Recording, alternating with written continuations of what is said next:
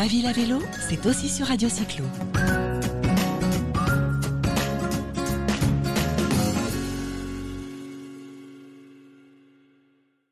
Bonjour Camille.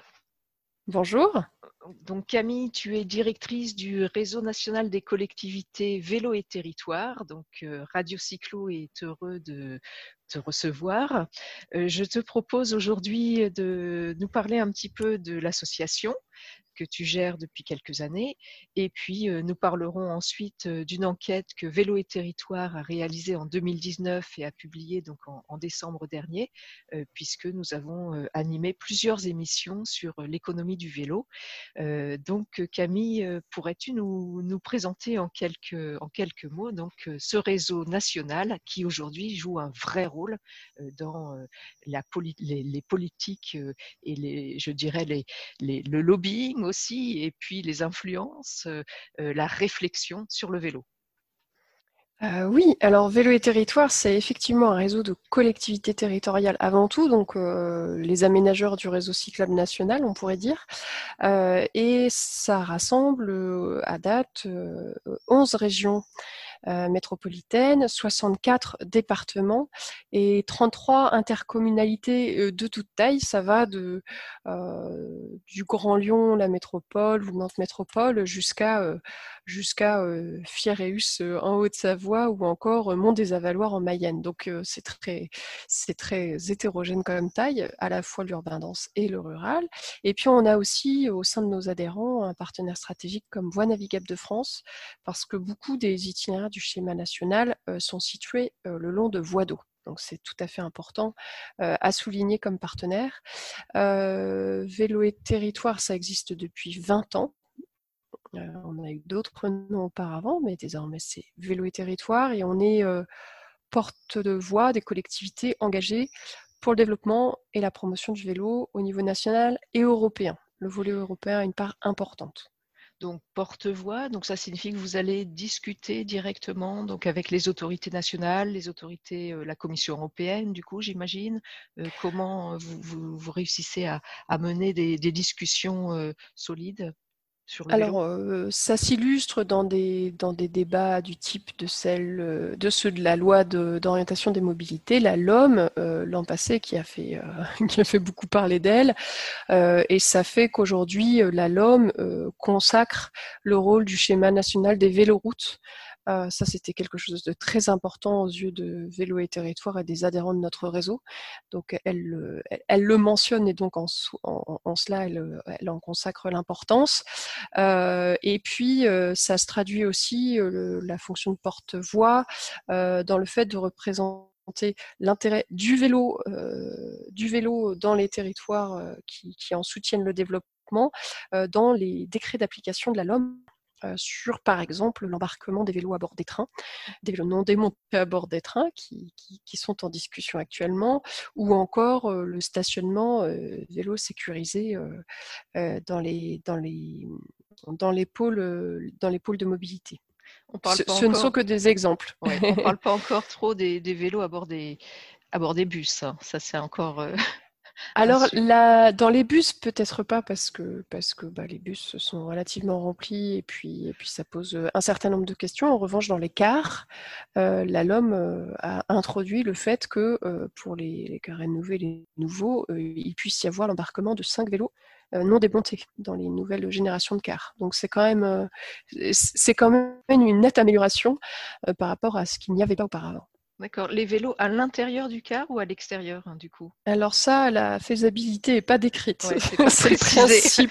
Non, non, c'est le principe. Une loi va pas rentrer dans ce type de détails. Après, euh, c'est laissé à l'appréciation euh, des constructeurs et des opérateurs. Et il faut aussi pouvoir passer, euh, passer au crible de la normalisation. Et ça, c'est pas forcément quelque chose d'évident. Mais les gros, euh, les gros opérateurs et les gros constructeurs euh, euh, se penchent vraiment sur la question parce que désormais, c'est dans la loi. Voilà. Alors au niveau européen, j'imagine que vous collaborez aussi avec l'organisme ECF Oui, tout à fait. On est Centre national de coordination pour Eurovélo. on est le Centre français de coordination pour Eurovélo. traduit, on est le, point d'entrée pour nos homologues européens, centres nationaux de coordination, autour du développement des itinéraires Eurovélo. Eurovélo, c'est le schéma des véloroutes européennes. Et la France est concernée par, par 10 Eurovélos euh, et comprend à elle toute seule environ 10% euh, euh, du schéma européen Eurovélo. Donc c'est quand même pas neutre. Et les Eurovélos en France font partie des grands itinéraires du schéma national français phare qui présente le taux d'avancement le, plus, important. Comment vous envisageriez justement au niveau européen euh, de mener une action pour développer euh, le vélo euh, de manière plus large, du, coup, sur dans toute l'Europe alors, il y a plusieurs aspects. Hein. Euh, il est clair que de s'engager pour un Eurovélo, un réseau, un schéma des véloroutes européennes Eurovélo euh, continu, sécurisé et complet à horizon 2030, c'est important. Donc, c'est pourquoi euh, collaborer au sein de l'European Cyclist Federation qui fait, qui fait la coordination d'ensemble d'Eurovélo, c'est important pour nous. Il y a d'autres aspects aussi, c'est de faire, de faire en sorte que dans le cadre du Green Deal, euh, et des plans de relance européens qui pourront être, euh, enfin qui sont en cours de développement et de précision, euh, le vélo et les aménagements cyclables et pas que de transition puissent être un axe stratégique majeur. Ça fait partie des enjeux. Parce mmh que derrière, il y, a tout, il, y a, plein de questions de financement induit, évidemment, qui en découlent. Et puis, il y a tout le volet aussi programmatique, c'est-à-dire que les programmations de financement cadre européen qui se dessinent là pour la période 2021-2027, ça prend un peu de retard, mais globalement, là, on est en fin de première programmation et on est en négociation de prochaine. ça doit ensuite percoler au niveau national euh, dans les programmes européens euh, et euh, aussi au niveau des programmations régionales. Les régions sont des, sont les, sont les, ont, la gestion des fonds européens en France. Et à ce titre, pour la faire simple, s'il y a du vélo au niveau européen, il y en aura aussi au niveau des nations et il y en aura aussi dans les instruments de financement européens en France. Donc, au niveau de Vélo et Territoire, on a lancé là euh, cette année, parce que c'est important, c'est stratégique, euh, une campagne euh, autour des financements avec d'une part le volet des plans de relance, parce que bah, Covid oblige, on est dans les grandes largeurs au niveau de plans de relance à tous les étages, que ce soit à l'européen comme au local. Et nous, on met en évidence que le vélo est un investissement public rentable et qu'à cet égard, il doit intégrer euh, tous les plans de relance, quels qu'ils soient.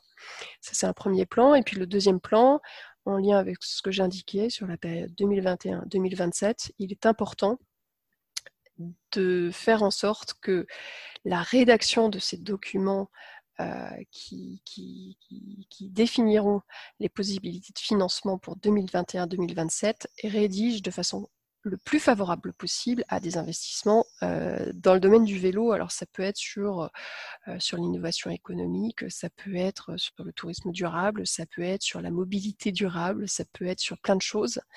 Mais en attendant, c'est important de le prévoir, parce que prévoir, c'est pouvoir. Et si on ne le fait pas, euh, les priorités sont telles en ce moment qu'on serait bien mari si ça sautait au montage. Voilà.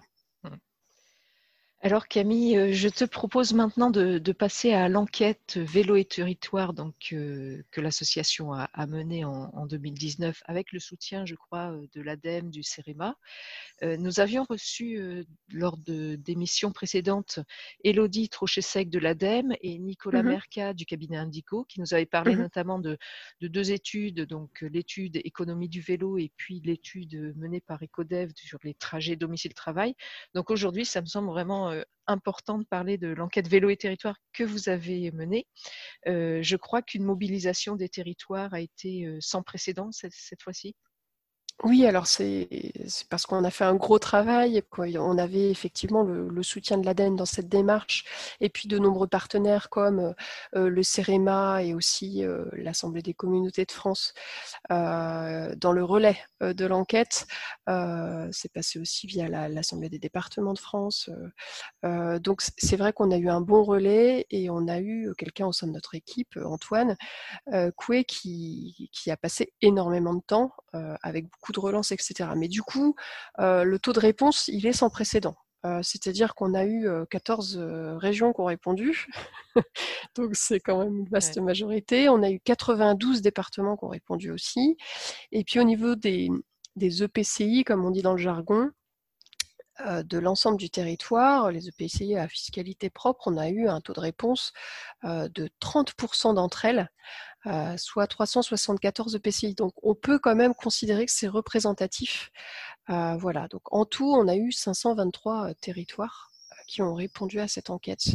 Donc on peut vraiment considérer qu'à ce niveau-là, c'est quand même représentatif de la réalité des politiques cyclables dans les territoires en France. Alors, quel a été l'objectif, ou plutôt peut-être le détail finalement de, cette étude? Je crois que vous avez parlé de, vous avez recherché l'existence et l'approfondissement de, stratégies vélo, le mmh niveau des ressources humaines mis en place, les, budgets vélo établis donc par les régions, les départements, les intercommunalités. Est-ce que vous avez réussi finalement à, comprendre bah, les, besoins et, ce qui avait évolué depuis votre dernière étude qui, je crois, date de 2014 C'était en 2013 de mémoire, je ne veux pas vous dire de bêtises. L'étude d'avant, pour des chiffres livrés en 2014, effectivement. alors, ce qu'on observe au niveau général, c'est que les budgets vélos, ce n'est pas le cas de tous les investissements publics, mais globalement et dans les grandes largeurs, ont largement augmenté. Euh, dans, les, dans les collectivités territoriales, euh, que ce soit en investissement, c'est-à-dire en, dépenses euh, investies pour la réalisation du linéaire cyclable par exemple, ou la mise en place de services vélos par exemple, ou la mise en place de, dispositifs favorisant les politiques cyclables dans les territoires. Et que ce soit aussi sous un deuxième aspect, c'est-à-dire celui des ressources humaines dédiées euh, à la conduite par les territoires de politique cyclable. Donc sous ces deux aspects, on est plutôt sur une augmentation de la voilure, euh, que ce soit au niveau des régions, des départements ou euh, des intercommunalités. Évidemment, avec côté des intercommunalités, c'est pas du tout la même entre bah, une métropole comme le Grand Lyon, par exemple, et une intercommunalité à dominance rurale bien évidemment.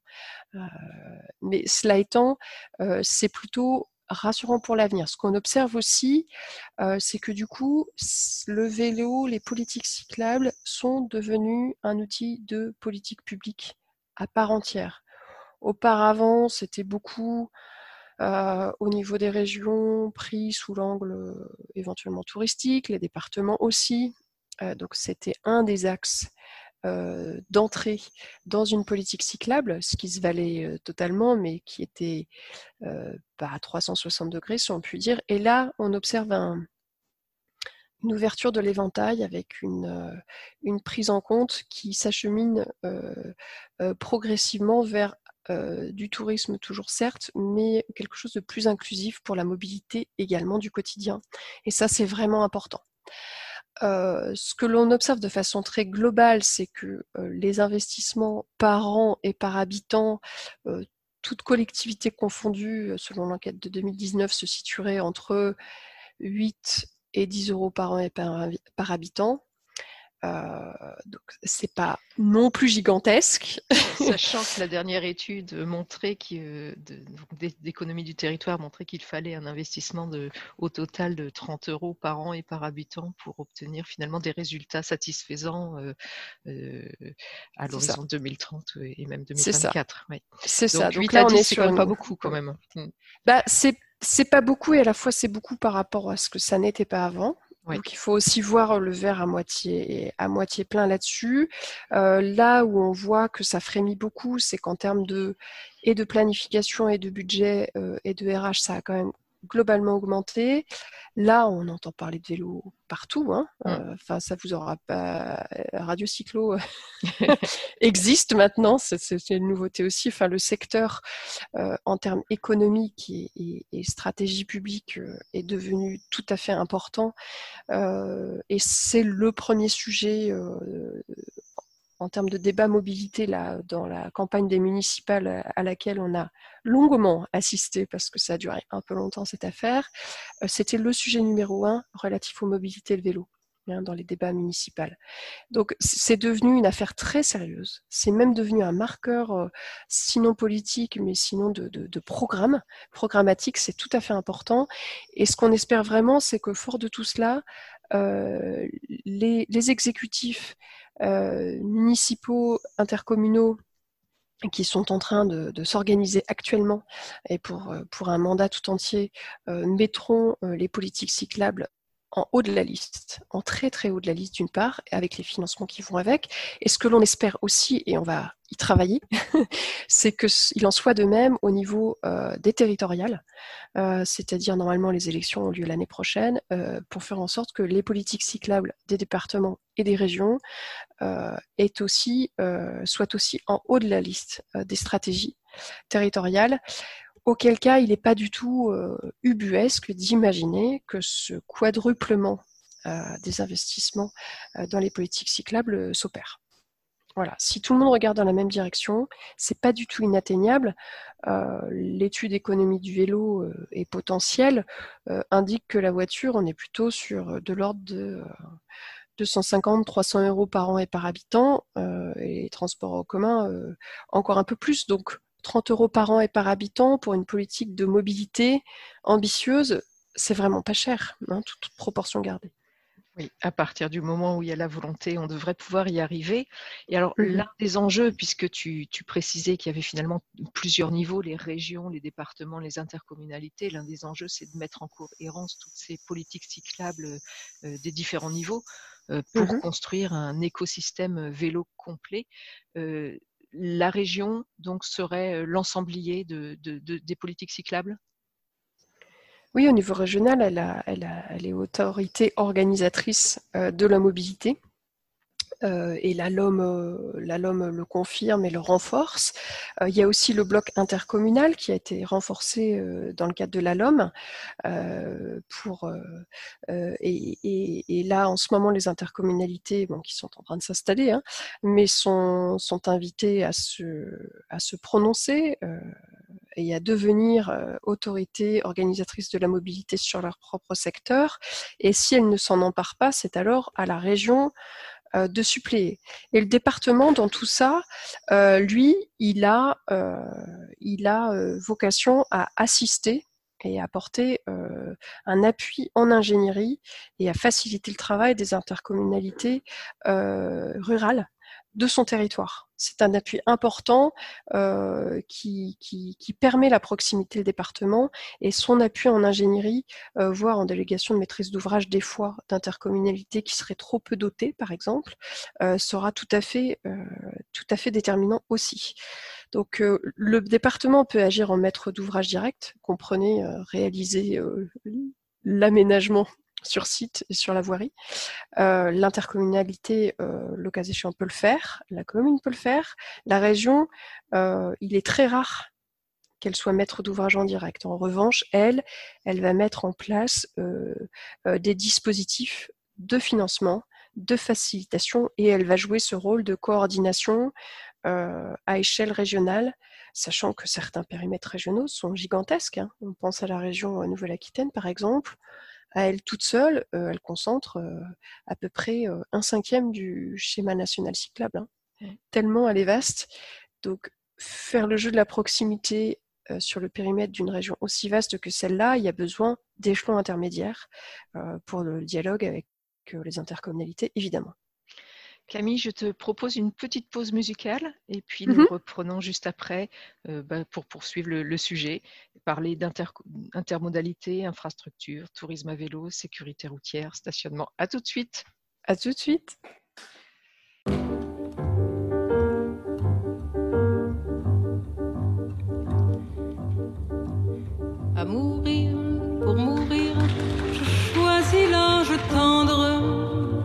Partir pour partir. Je ne veux pas attendre, je ne veux pas attendre. J'aime mieux m'en aller du temps que je suis belle, qu'on ne me voit jamais fanée sous ma dentelle, fanée sous ma dentelle. Et ne venez pas me dire qu'il est trop tôt pour mourir avec vos ombres plus claires.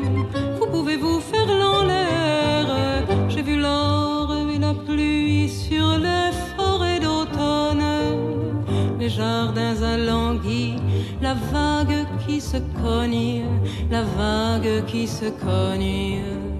Et je sais sur mon cou la menu qui se pose et j'ai su à genoux la beauté d'une rose, la beauté d'une rose.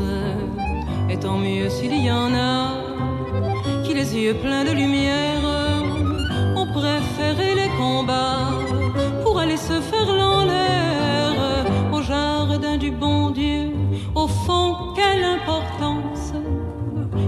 qu'on s'y couche amoureux ou tomber pour la France ou tomber pour la France.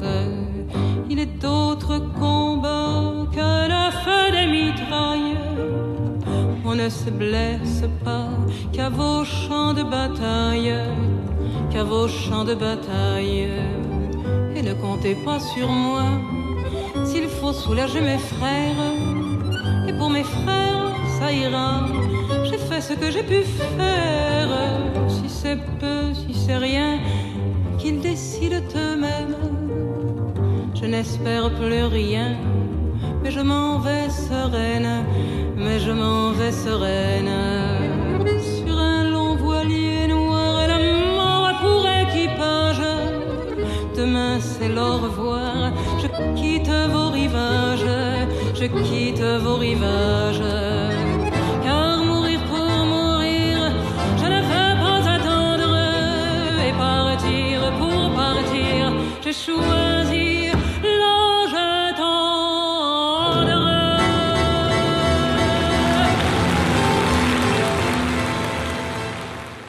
Alors Camille, nous revoilà sur l'antenne de Radio Cyclo, donc merci d'être toujours parmi nous.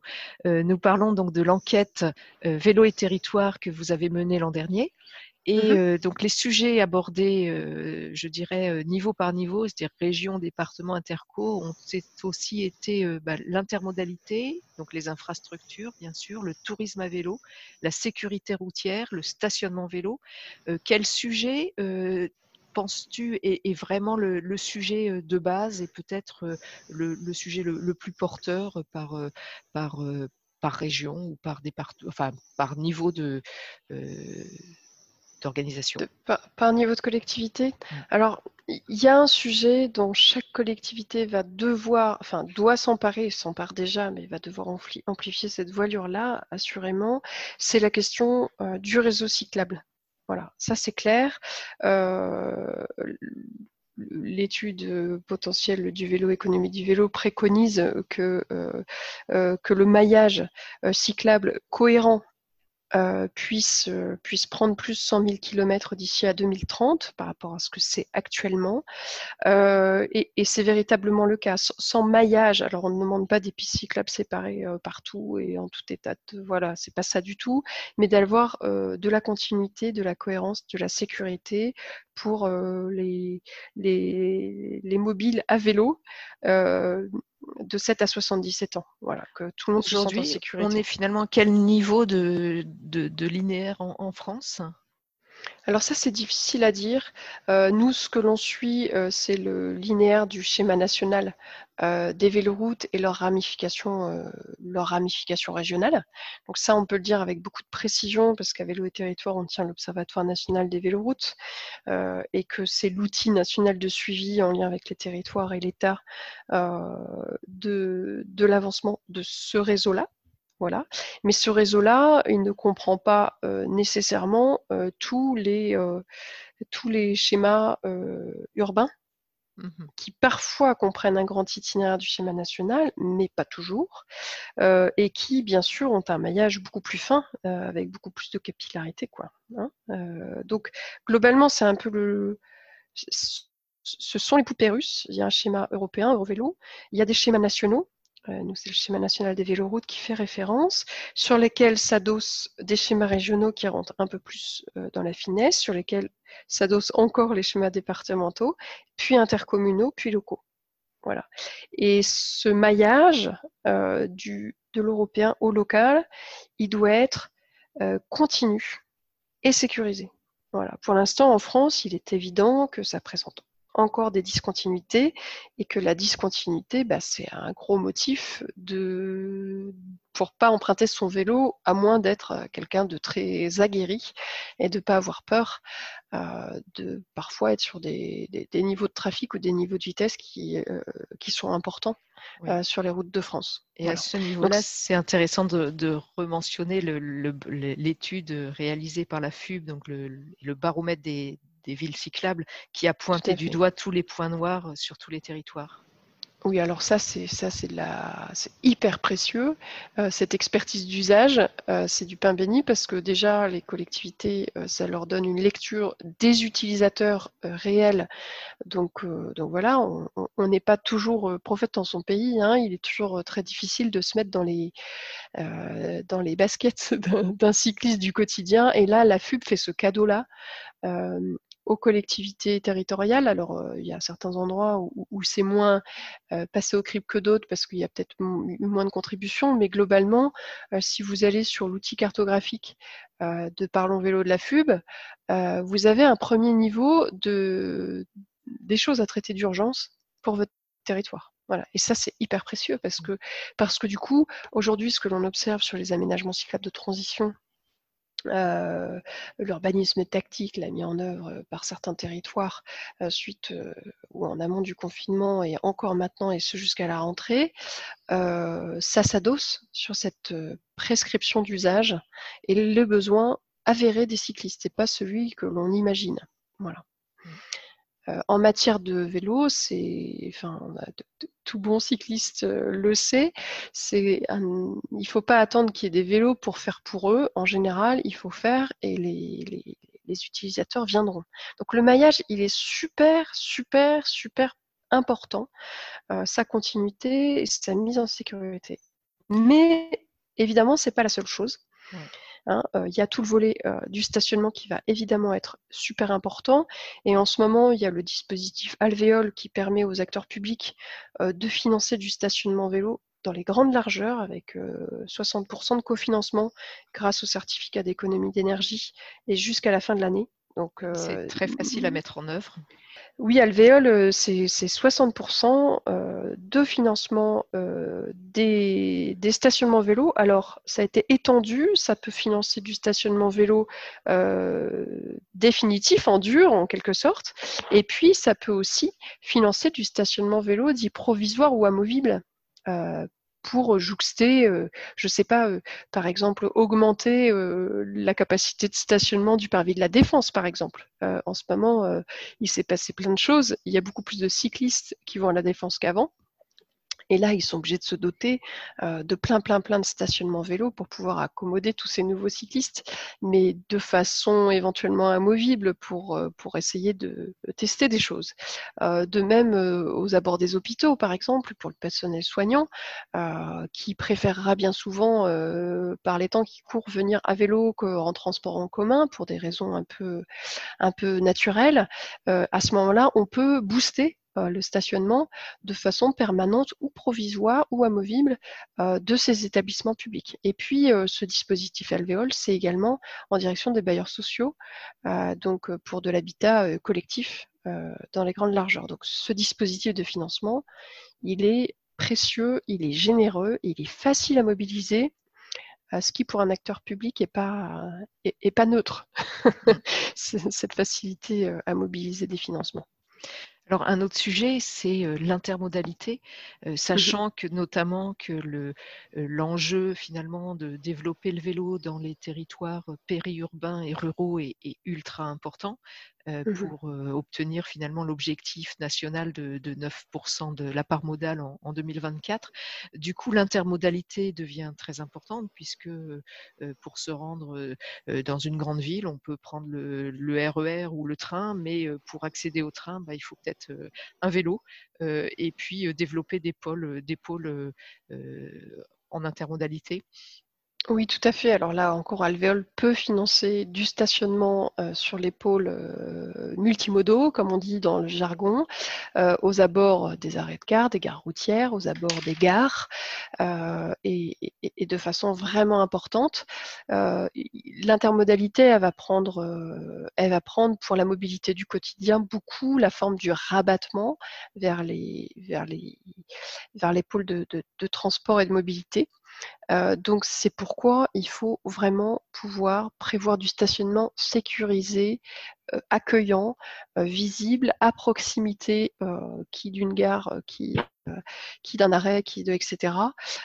parce qu'un des gros freins à la pratique du vélo, c'est la peur de ne pas le retrouver le soir à son arceau ou à son stationnement. Donc ça, très clairement, le stationnement, ça va être ça va être très important. Je me souviens avoir lu quelques professions de foi de candidats au municipal. Là, certains promettaient des centaines de stationnements vélo, mais ce n'est pas des centaines qu'il faut promettre, c'est des milliers hein, aujourd'hui. Très clairement dans les, territoires denses, mais aussi dans les territoires peu denses, et on n'en parle pas assez, parce qu'aujourd'hui, on, observe quand même un boom du vélo important dans les milieux urbains mais les territoires peu denses, il y a des pratiques de mobilité euh, qui sont très motorisées, alors même que là-bas aussi, une partie, euh, une, vaste partie des déplacements font moins de 5 km, euh, donc des trajectoires qui seraient tout à fait faisables sans difficulté à vélo, mais qui ne le sont pas faites parce que bien souvent le maillage cyclable n'est pas ni sécurisant ni adapté, ou parce que ben, on ne se rend pas compte que c'est juste possible ou parce qu'on n'a pas de stationnement, ou parce qu'il n'y a pas d'encouragement à la pratique, etc. tout ça, il faut, voir qu'en milieu urbain, ça a tendance à progresser et qu'il y a quand même une dichotomie en France où le milieu rural, on est plutôt sous des parts modales inférieures à 1%. Et là, il y a un vrai, vrai, vrai gros rattrapage sur le vélo à conduire dans la mesure où voilà, les, trajets ne sont pas beaucoup plus grands en milieu rural. Mais là, c'est d'autres types de réponses qu'il faut apporter qui, en matière d'aménagement cyclable, où là on préconisera euh, le long de voirie à 90, 80, 90 km à l'heure plutôt du séparatif du coup, euh, et euh, ou peut-être des solutions de type VAE permettent de s'affranchir qui mmh. de, de, certaines distances, qui de certains reliefs aussi le cas échéant. Moi j'étais très frappée par exemple de la de l'ambition de ce territoire de Mayenne, cette intercommunalité de Mont des Avaloirs en Mayenne, euh, qui ont un objectif très ambitieux à horizon 2030, de 10% de part modal vélo, alors qu'ils sont plutôt sous la barre des 1 actuellement. C'est pas parce qu'on est un territoire rural qu'on ne peut pas rêver grand et qu'on ne peut pas rêver mettre les, les, habitants sur un vélo parce qu'ils ont réalisé qu'ils ont des centralités sur le périmètre euh, de l'intercommunalité autour desquels s'organise la vie euh, des habitants euh, qui, pour la plupart, font des trajectoires largement inférieures à 3 km et peuvent tout à fait envisager une substitution à la voiture individuelle. Eh bien, merci beaucoup Camille euh, de toutes ces informations et de, tous ces enseignements que tu as pu nous, dévoiler sur l'enquête Vélo et Territoire. Euh, je te propose de, de, terminer cette émission, euh, mais je te propose de revenir sur Radio Cyclo hein, de toute façon. Et donc le 1er et le 2 octobre se tiendra votre 24e rencontre de Vélo et Territoire. Qu'est-ce que vous programmez Des éléments nouveaux par rapport à, aux années précédentes?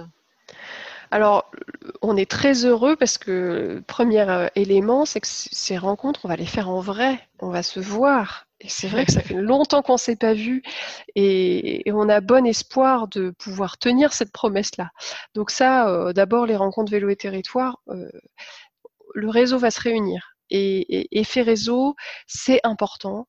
Les gens ont besoin de se voir, les élus ont besoin de se voir, euh, de se stimuler, de faire d'émulsionner entre eux. Et ensemble, du coup, euh, c'est vrai que ça crée beaucoup de vocations, des rendez-vous euh, important annuel comme ça. Euh, après, euh, les journées vélo et territoire chaque année, enfin nos rencontres vélo et territoire chaque année se, situent dans un territoire différent. Cette année, on a l'immense bonheur d'aller dans le département de la Somme, plus particulièrement à Amiens pour la journée d'études euh, du 1er octobre. Et puis le 2, euh, c'est bien sympa de faire des politiques cyclables, mais encore faut-il savoir ce que c'est que d'enfourcher son vélo et d'aller euh, euh, à vélo voir les réalisations. Et donc le, 2 octobre, on met tout le monde sur un vélo à la rencontre des réalisations cyclables du département de la Somme. Voilà, donc comme ça, on, réfléchit et puis on, est aussi dans l'action aux rencontres vélo et territoire. Alors ces rencontres vélo et territoire, il y aura, un, contenu très dense, un contenu en lien avec l'actualité évidemment, comme c'est comme c'est normal.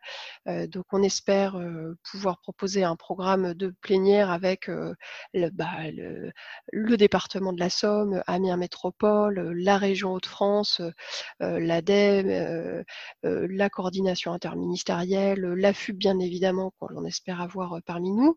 Et puis on aura surtout une huitaine d'ateliers cette année. D'habitude on en fait six, là on va carrément faire huit. il y en aura sur l'intermodalité, sur l'innovation en matière d'aménagement, sur le mariage parfois complexe entre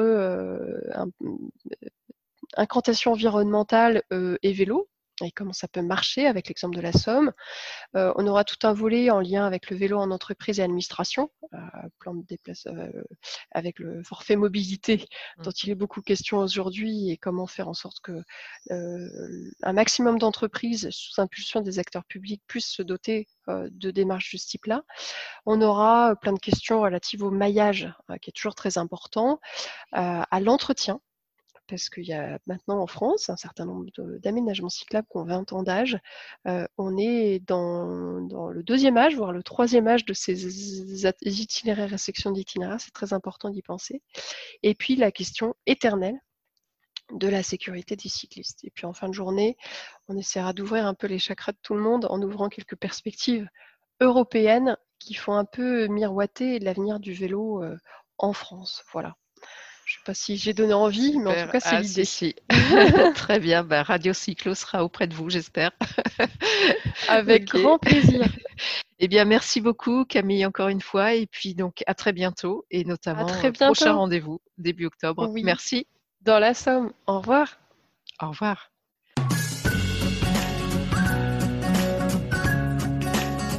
Ma ville à vélo, c'est aussi sur Radio Cyclo.